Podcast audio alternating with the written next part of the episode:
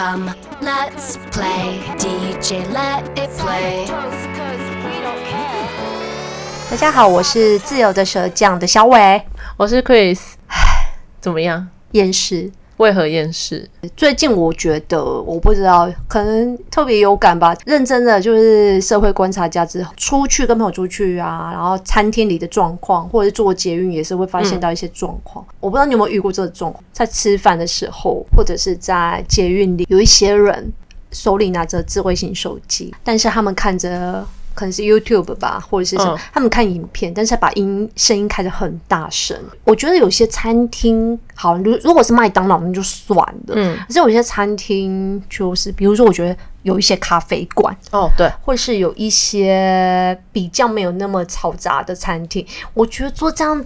做这件事情真的是很制造空间噪音，就是他没有思考到别人做这件事情，我真的是觉得很假给。我觉得除了在餐厅之外，在捷运上那个也很讨人厌，因为捷运上面有很多人，他们是没有戴耳机，哦、就像你刚刚讲的，嗯、直接用 Pay 或者是用手机在那边。嗯、我觉得看影片嗯就算了。嗯、我上次有遇过一个人是在玩手游。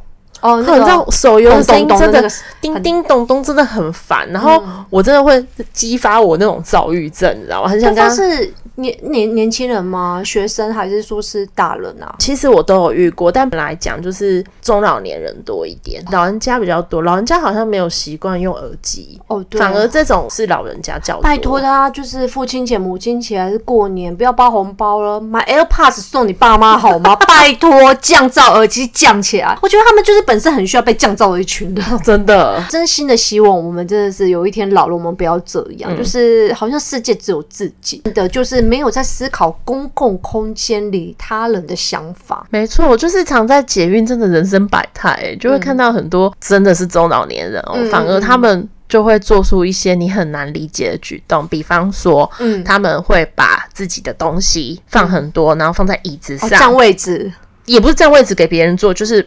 就是让他的东西有位置可以坐，就是占占一个空间，啊，对对对，占空间，嗯、莫名其妙哎，是你的东西有付钱是吗？嗯，就是没有考虑到，而且我觉得我我我不知道你有没有遇过这种，就是我之前我婆婆很常去菜市场买菜，因为我我婆婆比较高，婆婆界来讲她算是高挑的，她大概一百七十公分左右，哇，很高哎，欸。然后因为我外婆也很高，我外婆也一百七十公分，所以我觉得她。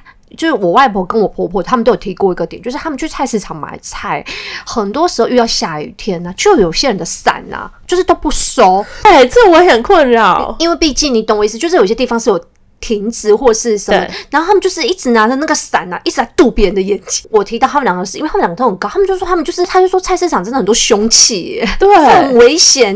我这样听他讲，我真的觉得很恐怖。真的，我自己去过一次，我也觉得很像命案现场，因为那些人那些欧巴桑走路都没有来砍路，然后那个雨伞都一直渡别人，而且他有时候他们还会拉那个小车子。哦，对对，拖车。对，他们整个你知道，就他们就是整个人就是形成一个 state 很定位的 state，就是让你觉得说很受不了，你就会觉得说，我也没有说不提。体恤老人家或什么，可是我就会觉得说这条路也不是最 only for 你们，别人也有路权，你们可以去稍微体恤一下，比如说进一些空间就把雨伞收起来或是什么。而且你刚刚讲在捷运上，我觉得有一种人也是，就是我不知道你有没有注意到，就是尖峰时间人很多，对，然后他们可能背的都是你知道吗？很大的包包，哦、对，背包手，背背包手。有时候日本，我觉得日本就像有些人还会把包包拿下，用手提的夹在自己的腿上，对对对，对，或者是放在地上，或者是包包会换到自己前方的方向。没错，因为有些你你在后面，你不知道你可能会打到别人，或是撞到别人，就是转身就是凶器。对，所以有些人就是就是没有内建这种思想，他们都会觉得说别人不舒服，我会撞到别人。哦，嗯嗯，对不起，就是很后知后觉的。他们也不会觉得对不起哦。有一些人是像你刚刚呼应你讲的菜市场那个雨伞、嗯嗯、收雨伞的例子，雨伞杀人事件。哎、欸，在捷运超多，你知道捷运雨天的时候啊，有一些人，嗯，嗯，他拿着那个雨伞，我觉得这个就是不分年纪的都有，嗯，雨伞。然后雨比较大的，不是会滴滴答答的吗？对对对对，然后雨伞通常其实会有一圈是你可以粘起来，把那个伞的、哦、对身体把它收起来的。对，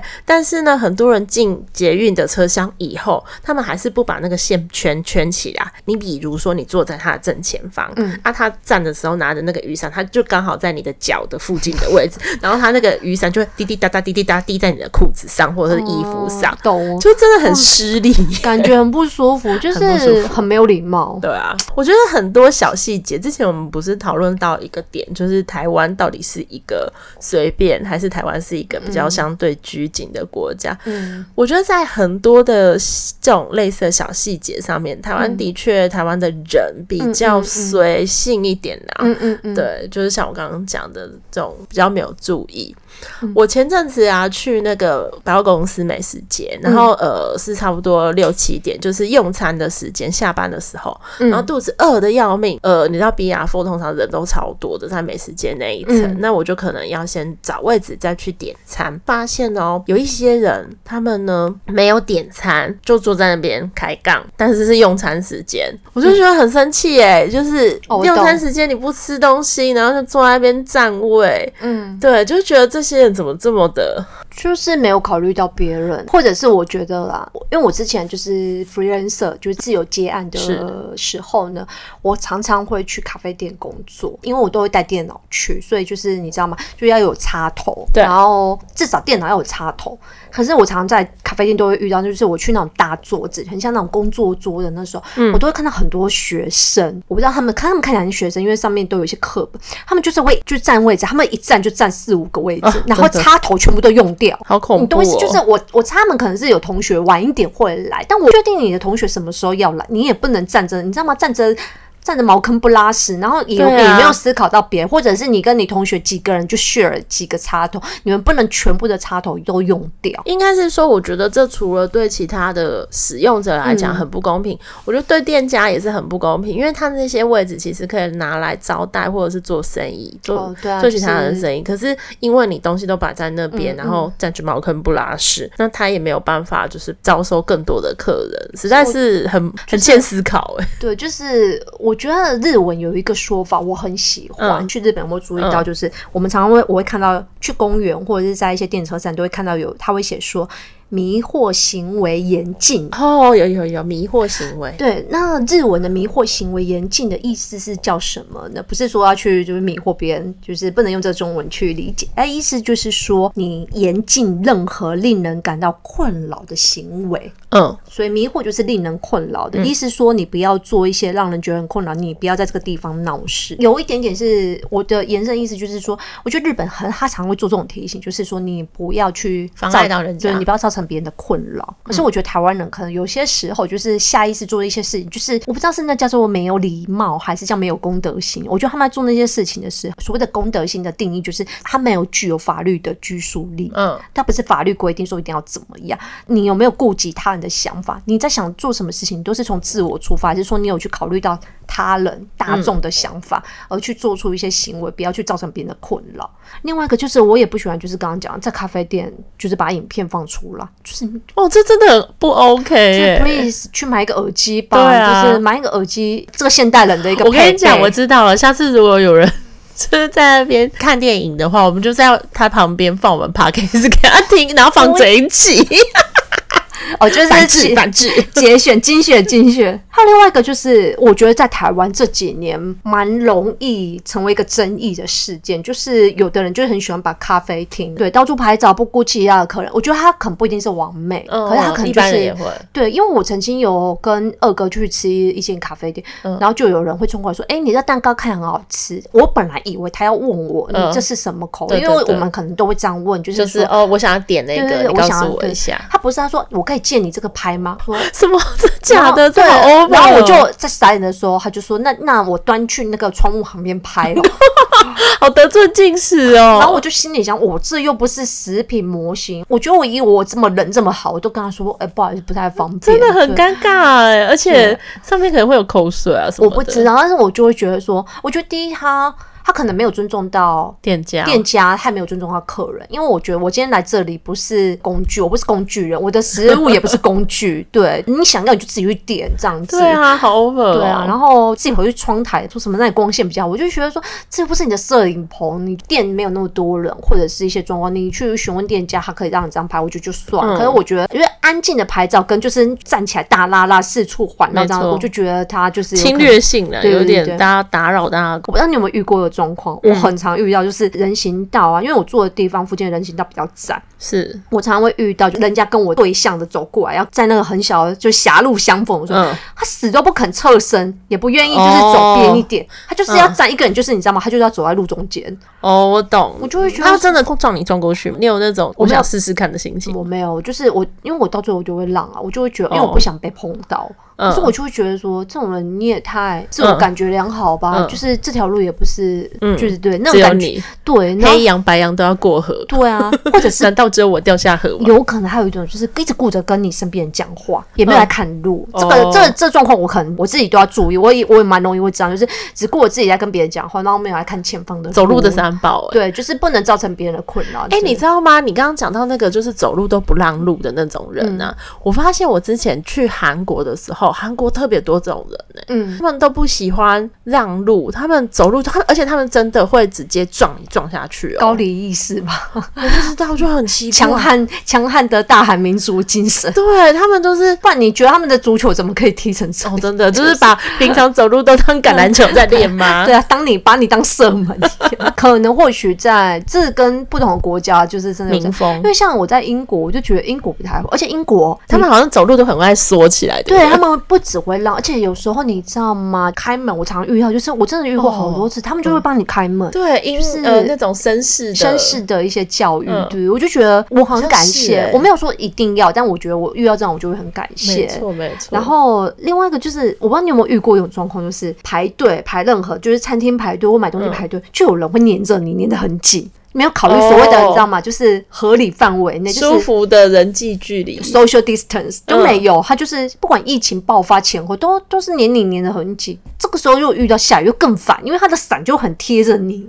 现在又不是在打球，你在你在防守我嘛？就是他就黏你黏得很紧，这种我也很不舒服，就很想请他可以稍微后退一点，因为他可能包包会一直撞到你，嗯，或手可能不小心就会碰到你。有的人不喜欢被碰。我想到一件事，就是也是做捷运的时候，之前啊，就是我觉得那也不好啦，就是靠整个人靠在那个捷运中间，不是都有栏杆伞一整只上面，对，他就是没有骨头，他就整个靠在上面。哦，对，别人都不用握了嘛，对对，别人都就是把自己当钢管，对对对对对对对。可是你知道我碰过一件事情，就是大家都知道那个文湖线很小嘛，就是那种木栅线那种车厢，特别对。然后有一次下班的时候呢，我就上文湖线的车厢，然后非常非常窄，我就只好就是倚着，对，倚着那个门，我在介于门和那个门杆之间，嗯嗯嗯，对。然后因为人太多，只好被贴过去。然后就有一个小姐对着我发飙，她就说。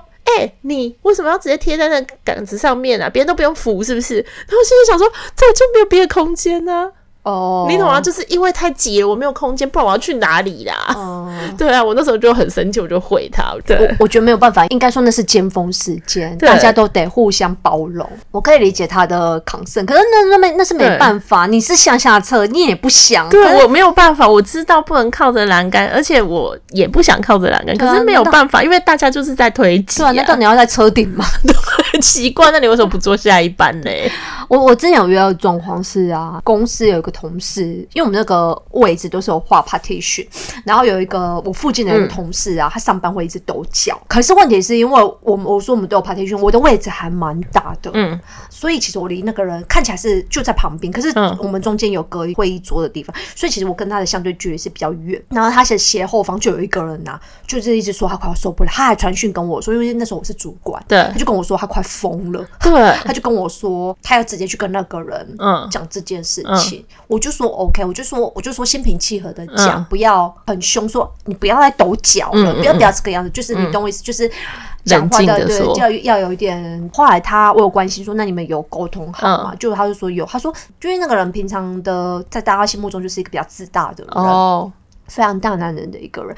然后呢，我我们后来有聊这个人，就是我不是从这件事情去引申我的社会观察家的一个定论，是我觉得很多人抖脚啊，是他自己没有意识的，对，他没有意识他在做这个动作，所以他不知道他造成别人的困扰。因为其实真的有些人，我我在捷运上也有看到，就是他们会会下意识会抖脚，或者是你在一些咖啡店，刚我刚刚讲，就是如果是那种大的长的那种工作桌，其实有一个人抖脚，你会感觉那个桌子会震动啊，会抖抖抖抖多多，所以我可以理解那个受不了的那个同事。对，可是有些我觉得有一些就是刚刚讲，有一些他们做这件事情没有意识，没有意识。嗯、你跟他讲，他有的人是哦，他可以被提点，嗯、而是有的人是不知道他自己在做这件事情。嗯、对对对，所以我就会觉得说，会不会其实我有在去想说。这个观念，我就想说，是不是很多人在做那件事情，他是没有意识？比如说，我刚刚讲的排队贴你贴得很近，有可能，或者是说他不知道自己离你离得很近，或者是说呃收伞，他可能一件什么事情，他忘记把它绑起来了。对对对，就是有时候我们遇到这种话，我觉得很很恼人。可是我觉得是真的是要心平气和的去跟对方说，比如说你你要把它绑起来，因为你这个不好意思，你这个水会一直滴到我的鞋子。对啊，他可能没有意识到，也不能因为真的你在捷运上。大家尤其是那种比如早上啊，或者是晚上的通勤，嗯嗯、因为早上就是大家都迷迷糊糊，然后大家要去上班都很堵的，智商 还没上线，然后下班就是大家还很累。嗯，那个时候真的，我发现常常在那一些时段，很多人都会吵架，哦、就是因为他提醒了对方什么事情，嗯嗯、然后可能语气啊或者什么让对方不舒服，嗯，就是真的很容易擦枪。对，倘若你刚刚讲的那个小姐，其实如果她的口气是说不好意思，就是你可以。站过来，我这边挪一点空间，你可以站过来，因为这样我可能对我不到，你可能就会觉得哦哦好好。而且他今天是用说，哎、欸，你这样子，对，就是你会觉得说，我为什么要被骂？我我不是故意。错另外一个状况就是，我也很不喜欢，就是我让你们坐电梯的时候，嗯，就是里面的人还没全部出来，然后你后面就有人急着要进去，就还会问你，如果你排比较前面，他就会说你怎么不进去？然后我就很讨厌，就是你会有一种 excuse me，他们很急吧？不知道急着要去哪里，急急着去电梯的深处，我不知道。就是我觉得有些人。他们很没有把线，没有目色，就很莽撞啊。对，就没有在观察，他们眼里没有别人，嗯，然后也没有去观察这个事件或者这世界是怎么运作的。嗯那他就急着要完成自己的部分。之前前几天啊，我跟二哥出去的时候，我们就看到，因为我们家那边的摩托车的停车位、停车格没有到很多，嗯，然后可是因为我们家附近就是有一所学校，然后就是有时候有一些学生的车子就会停在那附近的停车格，我们就发现一件事，就是我们的车子本来是停在停车格，可是隔天我们要去牵我们的摩托车的时候，我们发现我们的摩托车被搬出停车格。Oh my god！就是因为有人为了要挤进去。嗯嗯然后说他把我们的车子往外挪，但是他有可能他他可能是当初车子想出了，他把我们的车子往外挪，可是他没有把我们的车子挪回去，这样你们可能会被开单。对，所以我就会觉得自己很不 OK，我就会觉得，我就会觉得这些人的智商有没有上限呢？就是你做这件事情，真的让人很迷惑哎！你们没有想过，你们只想到自己耶，没有想到别人，他们都是长颈鹿，你只想到自己而已。你知道我有个朋友，他是在呃高雄开店的，开。那种就是简餐店，oh. 然后他之前呢，他就说他在他的店门的后门贴了一张看起来就是用字遣词是比较严厉一点的公告，内容他是说他希望他的邻居不要再把他们自己家的东西放在他们家的就是后面的那些厨余桶和垃圾桶。有一些人可能会觉得说，哎、欸，你们家店好小气哦，有什么关系？给邻居方便一下不行吗？好，Huh? 对，但是他的立场就是说，如果说有一些批评的。人他知道说，如果你开了这个方便，结果换来是这些人随手的垃圾，嗯，都会丢在你这边，或者是他们会把厨余乱倒，然后导致就是那边会长一些呃蚊虫啊，或者是老鼠之类的，然后到时候其他人也会来怪这个提供厨余桶给人家倒的店家，所以他的利益就是说，他必须要先写好这个公告，就是请他不要来拿东西来他们家倒，不然他公布照片，不是因为他小气，是因为如果他不做这个防护。的话，一些没有公德心的人过来，会造成更多的困扰。我觉得对某些人来讲真的是方便，可是就是有些人得寸进尺，办的方便当随便。如果你住在你隔壁的是一个阿嬷，然后你真的让他丢，只是因为你体体恤那个阿嬷的身，可能行动比较不方便或年纪大什么之类。嗯，可是就是有一些年轻人，就是搞不好会觉得说，哎，阿嬷都可以丢，那我也要丢。对对，反正你都可以在这里开餐厅，我们也没有说你怎么样。对啊，有些人就是会把自己类比成说他可以，为什么我不行？不知道有时候有一些人就是他们有这种自我意识的膨胀，他可以为什么我不行啊？你就不行啊？你几岁人了啊？就是很多人喜欢把自己跟别人的身份做类比。没错，可是像你刚刚讲到阿嬷之类的事情，我们常常在台湾的路上看到很多阿嬷阿公他们会捡资源回收。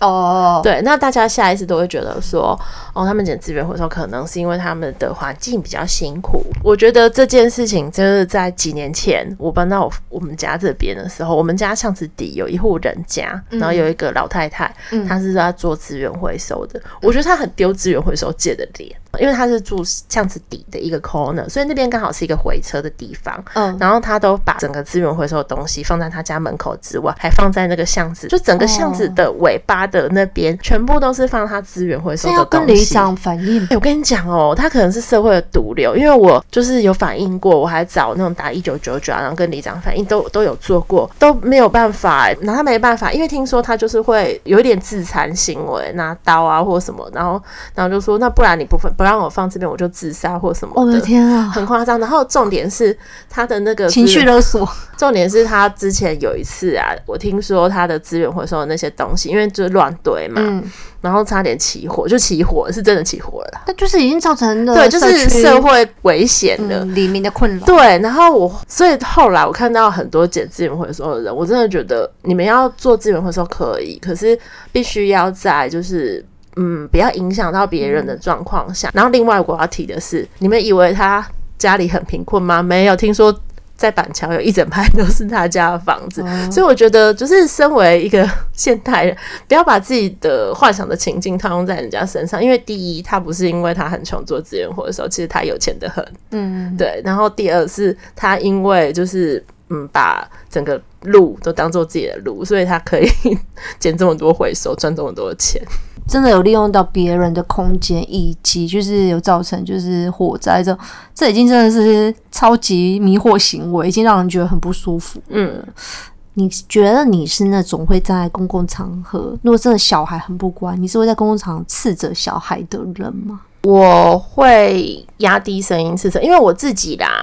就是在总低音启启动那个蔡琴的分贝，我说你给我小心一点，我现在真的要生气了。怎么讲啊？就是我不喜欢在公共场合给小孩子没有面子，因为我小时候也很讨厌那样。嗯，对，所以我会尽量让小孩子他们是有自尊的情况下，但如果真的他太失控或怎么样。嗯我的处理方式是我应该会把他带到一个比较空旷的地方，嗯，就是没有人的地方。对，而且我跟你讲，小孩他们就很奇怪，你教训他，或是即使你还没有开始用打的，他就会开始哭得很严重，仿佛你在家暴他。哦，我懂。对，他就会先哭，然后先哭得很严重。我的状况我还算幸运，因为我的小孩他们自己也可能很知道说，就是、嗯、哦，在公共场合这样闹很丢脸或者什么的。嗯、可是我可以理解，啊因为真的小孩各种各样，有的小孩就是你给他一些。颜色，他就是给你开启染坊，他就是很给小。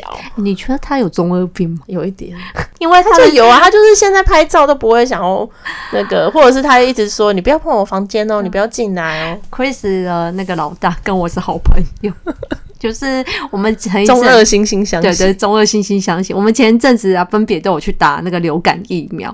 然后呢，因为 Chris 很早就打，他就提醒我要去打。然后我就一要打的那一天，我就一直问传讯问 Chris 说会不会痛，我很怕痛。然后我就一直在那边喊，一直说，那他就觉得我很没有用。他说你就跟你朋友，就是他儿子一样，你们两个就就平常都要很帅，然后真的要打针，就是两个都然后没有用这样子。我觉得你的做法很棒，因为我的小舅妈就是那个我说很想去。很喜欢海豚的那个，嗯、想去那个马尔济斯、马尔蒂夫、马尔济斯、马尔地夫度蜜月那个，因为我们家其他的人的教养方式都是比较，就是小孩不乖就会当场斥责，当场就是说你两个考点点，就是那种，哎、欸，我数到三一，你个考，就是真的会省了气那一种。可是我的小舅妈，她会把小孩带到旁边，很，她会带到真的是没有人，就像你刚刚讲没有人的地方。然后呢，她就会在那边跟他，就是不管他那时候在哭，或者是他正在丢，嗯、他就是会在那边就是教养他说你不能这样什么什么的。所以我就会觉得说，第一，我觉得他不想要就是在大众面前。就是让自己的小孩难堪，嗯，他保留他小孩的面子。第二是他他他可能觉得教养是很 personal 的事，他也不想在大家面前去说，你看我小孩很有家教，或是我把他教的很好，嗯、他也没有，他就是他觉得这不是一个表演，嗯、他会把他小孩带到旁边，很安静的去进行这个程序。嗯、还有我觉得很讨厌一种事情就是。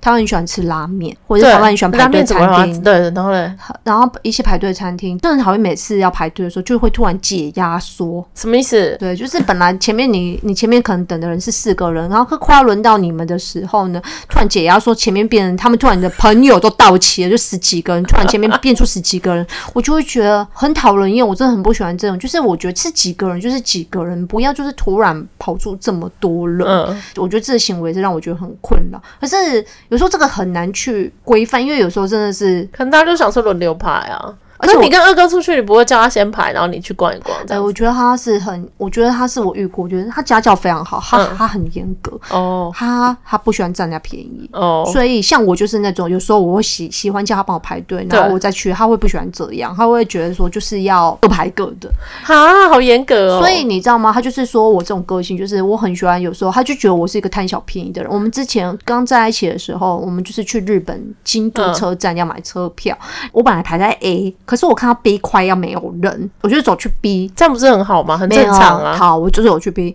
可是没想到 B 那边突然变得就是。变得很慢，前面那个卡住，然后我要.我想回来 A 的时候，A 又突然变很长，然后他就在旁边，你就一直在那边犹疑。对，然后呢，二哥就在旁边，他看到他就是眼睁睁社会观察家，看到这一切，他他就一直嘲笑我，他说：“你本来站在 B 站的好好的，你就偏要跑去 A，然后又跑回来 B，你看现在什么都没有，把两头空。”他就说：“你这种人就是，他就说你就是吃里扒外，你就是蝙蝠。”对，然后我就会觉得有一种，他就会觉得我太贪心了，不应该这样，你就是还会在这，你也不要跑来跑去，造成别人的困扰。OK，好像很严格啊。他应该在日本，对，他应该在日本。我嫁给一个就是很规矩的人。讲到这个，你知道我们去吃一些就是热门的名店，嗯，然后有时候我们在吃的时候，嗯，后面就会有一些人，他们还在排队，对。然后我觉得我老公这一块他也蛮严格，他就会有一种很紧张的感觉，就会说赶快赶快，我们赶快吃，赶快走。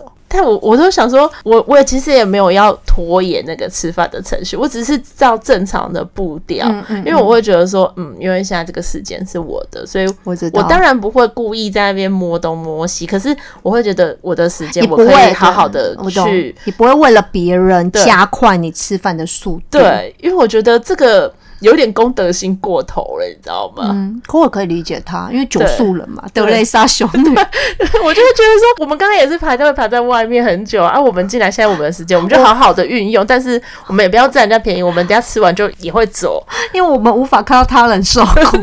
然后他就会说：“快点，快点，后面还有人在，等下什么？”然后就觉得，可是我不想要当德雷莎修女啊，对，我 我只想当个正常人。我懂，我懂。倘若我觉得，那你觉得你是在排队的时候看到，如果你看到你后面是。孕妇就是一个大肚子，你会想让他们先进去吗？我会啊，这个我会，就是就是特定的人士，特定对特定的人士，或是拄着拐杖，就我就会对各种的，就是不方便的人。对，那一般人就是我们就小伟在外面，那就让他等一下，会怎么样吗？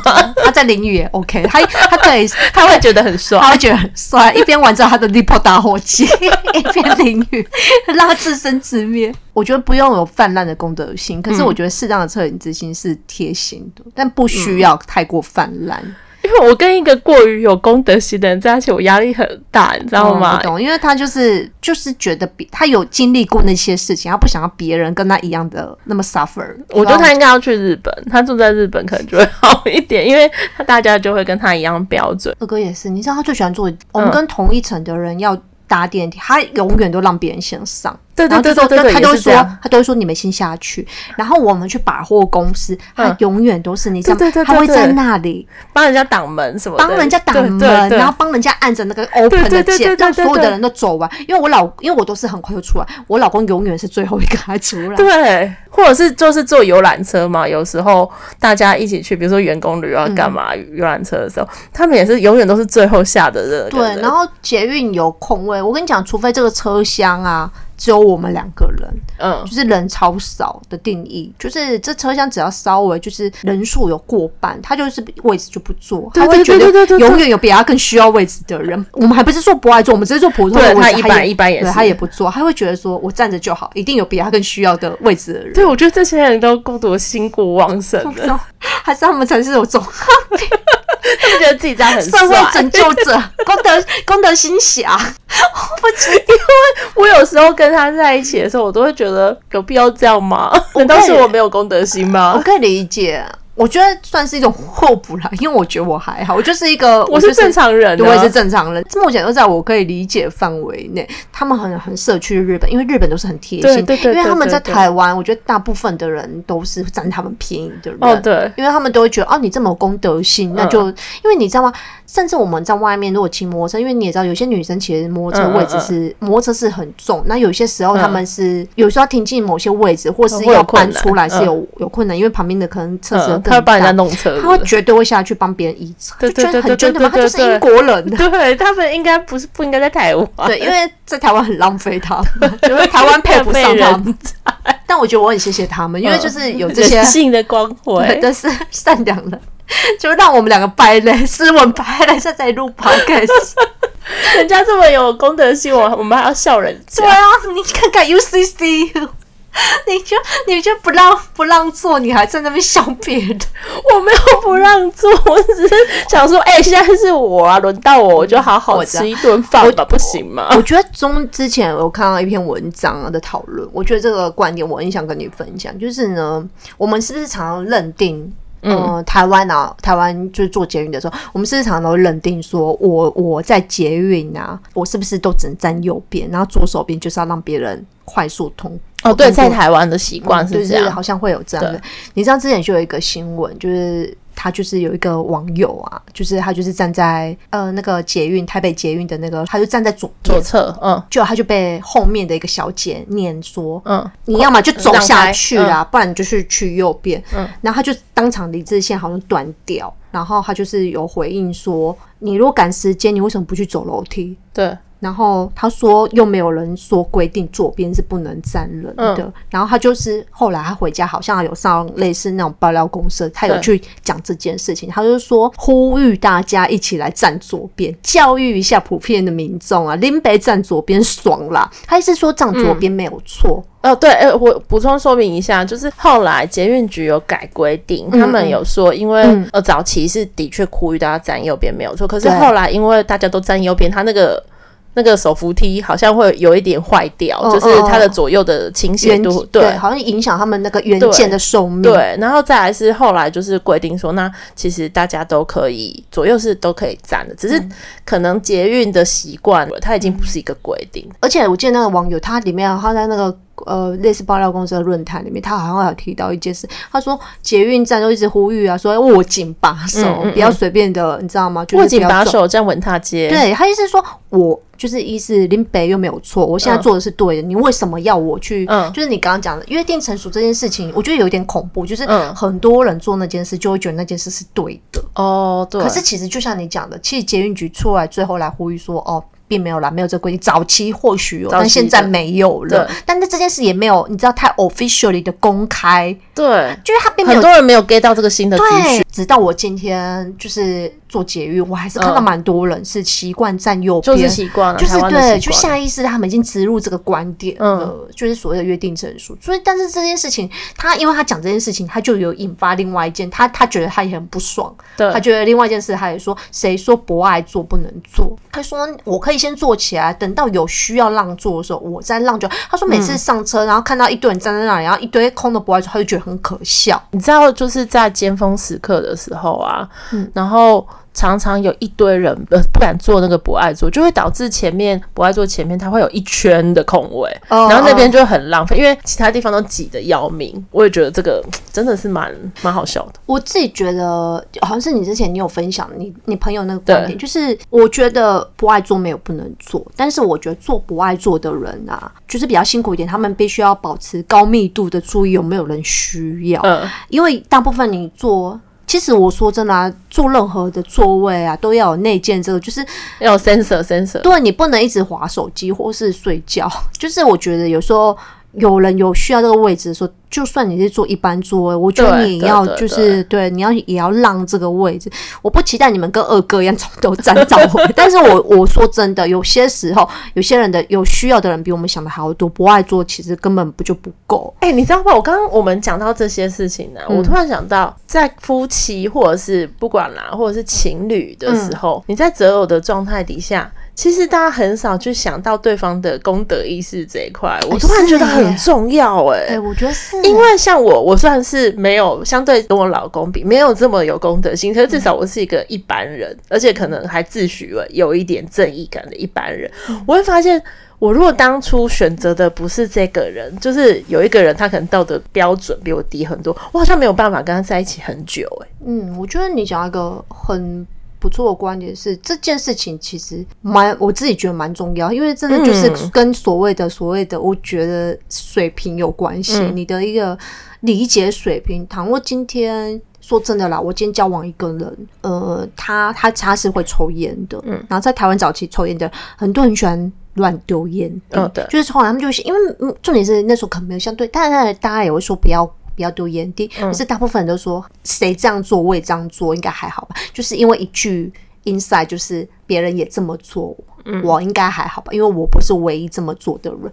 而且那个时候，我必须要讲，就是因为我跟呃二哥在一起的时候，刚在一起，他那时候还会抽烟。我那时候就注意到，他去河堤或公园抽烟，他都把烟蒂捡起来。那时候他甚至没有买那个，对对对，有人会买那种就是随身携带的烟盒，日本都有卖。他们会把那个就是你可以收集起来，然后你看到有垃圾桶的时候，你就是可以倒掉。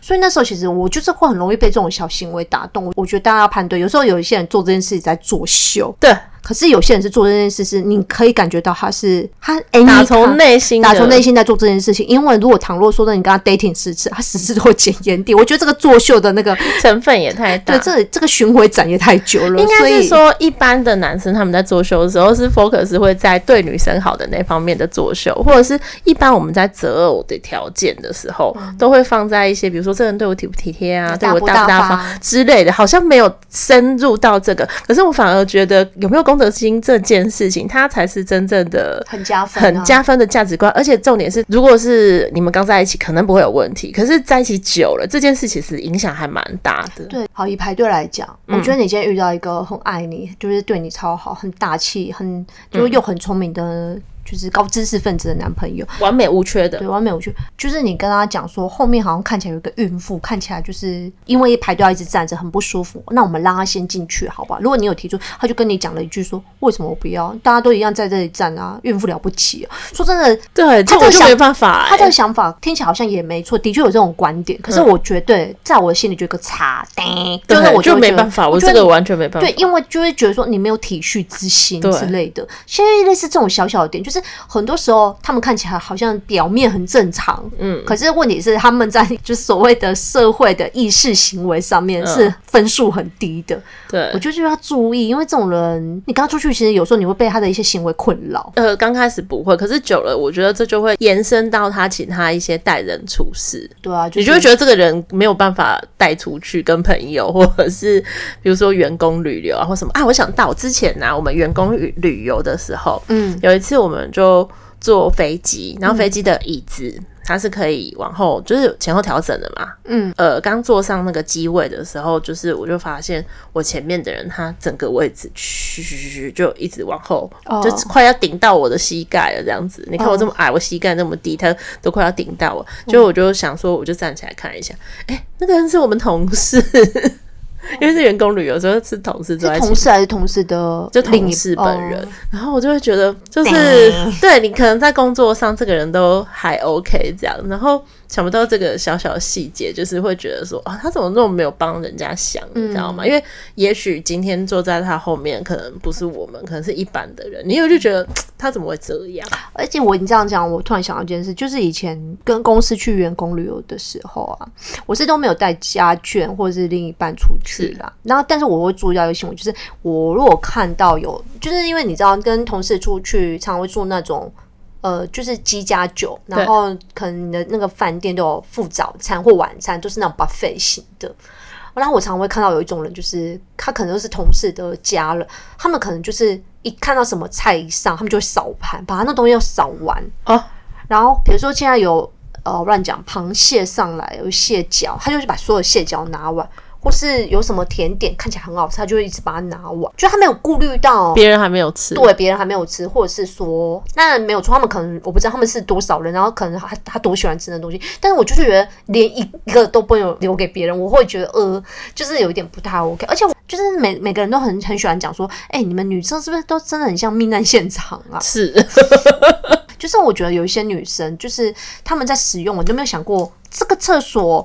的期限不是走今天你用完就没了，它是它它还会有下一个人要进来，你可以把它维持在一个比较 OK 的状态吗？真的，我觉得女生厕所是一个很可怕的人性实验，对，就是那边真的很恐怖啊，类似这一种就是。厕所啦，或者是咖啡，因为我觉得一些很小的地方，人们真的要有意识，说我们一起去维护那个环境，没错，就是维护，就是整体的水平。你知道我之前看过一个理论，叫做破窗理论，就是一个地方啊，它就是窗户的窗，对，窗户的窗，好像就是大意是说那个地方它如果是已经被受到破坏，它就会越来越受到破坏。其实我发现有一些啊维持的还不错的呃公厕。嗯，其实状况都是那边本来很干净，然后大家就是每一个人都好好的使用它，它反而会越来越干净。哦，类似像 Costco，我记我记得 Costco 的厕所就是都在水准以上，我每次去上厕所的时候，至少它都还蛮干净的。嗯、然后，但是我也没有很常看到有人在清洁这件事。我想应该就是大家去那边的时候，可能都有下意识，对下意识的。如果当大家对一个地方都有珍惜，然后好好使用的话，也许它就会越来越好。对社会也是。你讲到这件事，我想分享一个地方。我不是之前有去冰岛环岛吗？对，我跟你讲，因为在冰岛要常常就是因为我们环岛就是一直都在开车，嗯，就是在那个我们 always on the road 在路上，嗯，对，所以我们常常会去很多的休息站、加油站，或者是一些超市，或者是所谓的国家公园的一些厕所，嗯，我们很常去公厕，你知道吗？冰岛厕所很干净。嗯，非常干净，干净到你会觉得说，在那个国家旅行跟在日本旅行要很舒服。嗯，因为我觉得日本的厕所是我觉得也都很干净的，嗯，就是常常都有人在 maintain 的感觉。我觉得。冰岛是没有，就像你刚刚讲，好像很像台湾的 Costco，它很像没有什么人在 maintain，可是就是每个人在那边使用的人，好像知识水平就是他又有下意识没有想把它弄脏。哦，对，每个人用完都会拉回到，你知道吗？我没有说呀，他一定要本来是零分，然后要把它变成就是十分、一百分，他就是每次用完就会把它归零就好了。对，所以我就觉得这是一个很棒的一个观点，就是永远要有想到下一个，就让它维持的更好。这几年啊，我会去很多的咖啡店，然后呢，像我有去一种，就是他会禁止客人拍照，嗯，然后呢，他怕拍照不是有的人拍照是说你不能拍这个环境。然后你只能拍你自己的食物，这件事不行，你连自己的食物都不能拍。哦，就是你他他完全就是禁止你不能拍照，我就觉得这种也很棒。你拿到你拿到东西，你就吃直接吃，好好的吃吧，对，你不需要去拍照。那有一些餐厅他会直接就是说他不收几岁以下的小孩，没错，没错。对，他当我听到你说你是哎类似四大两小，他就会说你那两小是几岁？那可能不好意思，他们餐厅可能要顾及其他客人的使用环境，几岁以下他不收，或者是我未来啦，我个人是希望以后可以有餐厅啊，可以就是一进去就跟我们说，哎、你东西要不要放在柜子里？你可不可以也把你的手机锁在柜子里？哦，这样也不错哎、欸，我想我还蛮想带家人去这种店。对，就是如果你可以禁止我把手机锁在柜子里面，说真的，有什么急事，我觉得一个半小时到两个小时应该是 OK。就是你可以，就是这两个小时是可以不要有手机的，嗯、你就好好的 enjoy 你这顿饭，或者是好好喝你那杯咖啡，你去看书或者你发呆。就是我会觉得说，现在如果有这样子的规矩，我觉得我某部分我会下意识会觉得我想去试试看。嗯，而且你知道，就是现在很多人啊。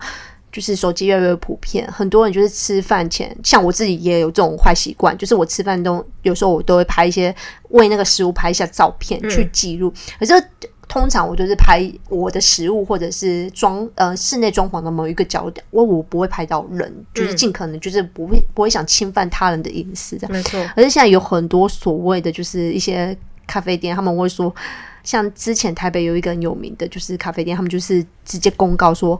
即日起严禁网美，他们就直接说，他们就是说他们不要网美，因为他们说很多网美来拍照就是会打扰到其他客人，而且一拍就是拍半小时起跳，然后让他们业者很容易就是造成困扰。他们说，你虽然赚了你那杯咖啡或那个甜点钱，可是其实我觉得你让我们店里的氛围跟客人的其他客人的那个隐私被打扰。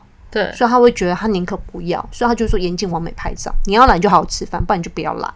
所以其实我觉得根据这个案例，我很喜欢就是丑话说在前面的餐厅。嗯、我觉得就是比起觉得之后大家撕破脸，都不如就是前面就是规矩很多。没错，我记得我以前啊，就是在广告圈工作，所以有一个广告前辈带我去一家咖啡店，那咖啡店后来收起来了，嗯、或者他搬去了一些。更低调、不为人知的地方，我也不知道。就是那个咖啡店在大安森林公园附近，非常的低调。它是在一个民宅的二楼。然后你进去那家店之前，你要先按电铃，他会看从电铃里面看你是谁。所以我要意思是说，先看外表，你要不要收？我不知道，但是我意思说，他有可能是不。跟你说今天没有开，或今天不收，嗯，我不知道。呃，室内设计师开的店，嗯、可是室内设计师并没有一直在那边顾店，他应该是请了一个人在那边顾店。然后呢，那个人可以有决定权，判断他要收什么样的客人。好嗨哦！那那家店你进去啊，它的氛围就是它的装潢就是清水模，然后就是很多的书，然后音乐都很好听，有一点它有一点接近，它都会放一些比较后摇跟就是比较低迷幻音乐。呃，光线很昏黄，所以你是没有办法在那里工作的。然后那家店啊，你不能讲话很大声，你的音贝、你的那个音量啊、分贝，它被必须控制在一个状况下，不然那个小姐会过来跟你说要小声。她连过来跟你点餐都很小声，那只有她一个人，哦、没有其他的服务人员。还有，但一家店让我印象深刻，就是它就是一个规矩很多的店啊。我记得你之前有有带我去过。现在应该也没有了，在在那个呃永康街那边有一家店，这窄这窄，哦哦，对对，他现在也没有，但我其实还蛮喜欢那家店，那老板他就是蛮多规矩的，对，就是我其实不知道这些人是什么星座，但是我真的觉得说有一些规矩，某部分虽然有些人会觉得这样很很讨人厌或很麻烦，可是我觉得某部分我觉得我可以理解，因为。开店每个人有自己的坚持，然后有自己的风格。嗯、我觉得就是那就是他的游戏规则，那就是他的结界。你进来这里就要符合他的那个规范。但我觉得，你可以不要去啊。对啊，你可以不要去。那我想去，就是有有可能是某个地方吸引我。可是我觉得这种这种设定都比事后来规范你好。嗯、的确，对啊。所以以上是我们的分享，希望大家都可以做出，不要在公共场合做出一些就是严禁迷惑行为，对，不要迷惑别人。对，我也会尽量，小伟也会努力，我就是自自我发病，但尽可能不要在公共场合发病，这样。真的，我们会继续向我们那些有公德心的朋友看齐，对，真的，身边枕边人，对。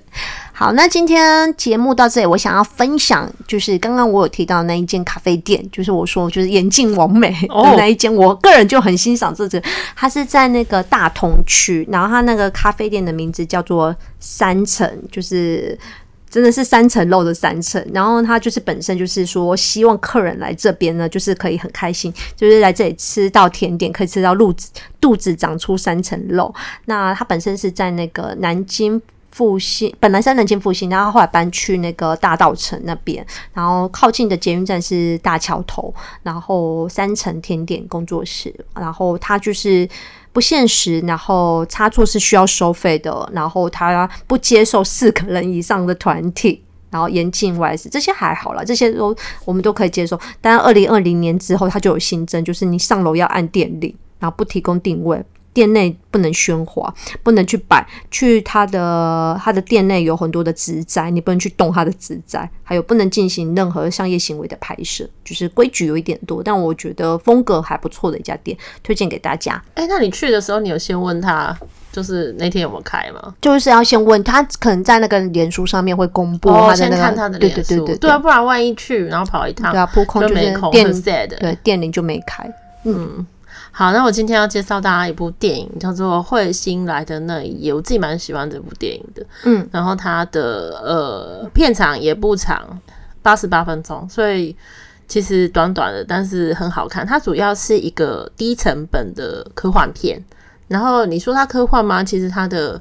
呃，整个电影的过程当中也没有是科幻的那种场景，它就是一般的小成本的，然后那种居家的场景。嗯，但是他在讲一个时间错乱的概念，还有一个我不知道大家知不知道一个理论，就是薛定谔的猫，就是你如果那只猫没有在那个盒子里面，它还会发生什么事情？就是一个物理学上的概念。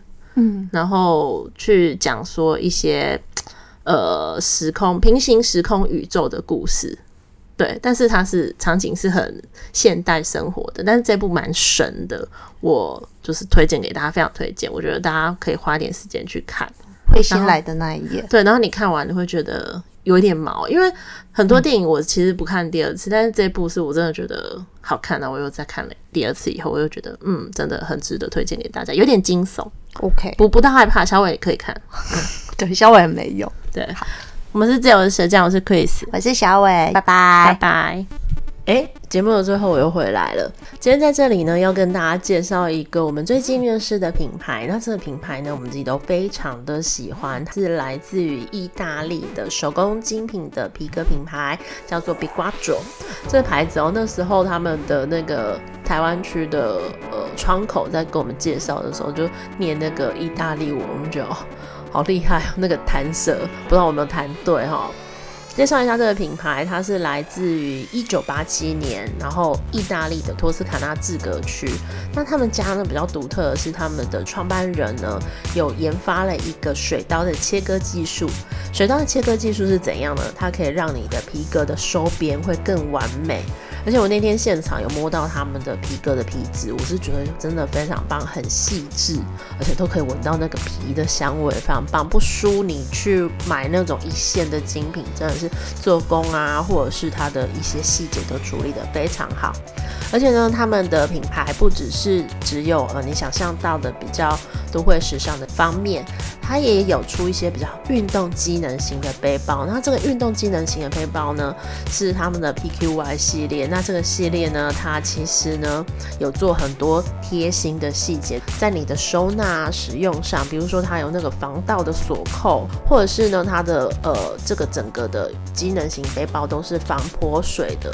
我都觉得非常棒，是一个很值得推荐的品牌。像我们之前呢有讲到大众品牌跟小众的品牌，你会就怎么选？其实我觉得呢，与其选择大众去呃喜欢所选择的那种精品名牌包，不如呢挑选一个你是真的觉得很有质感而且很耐用的包包。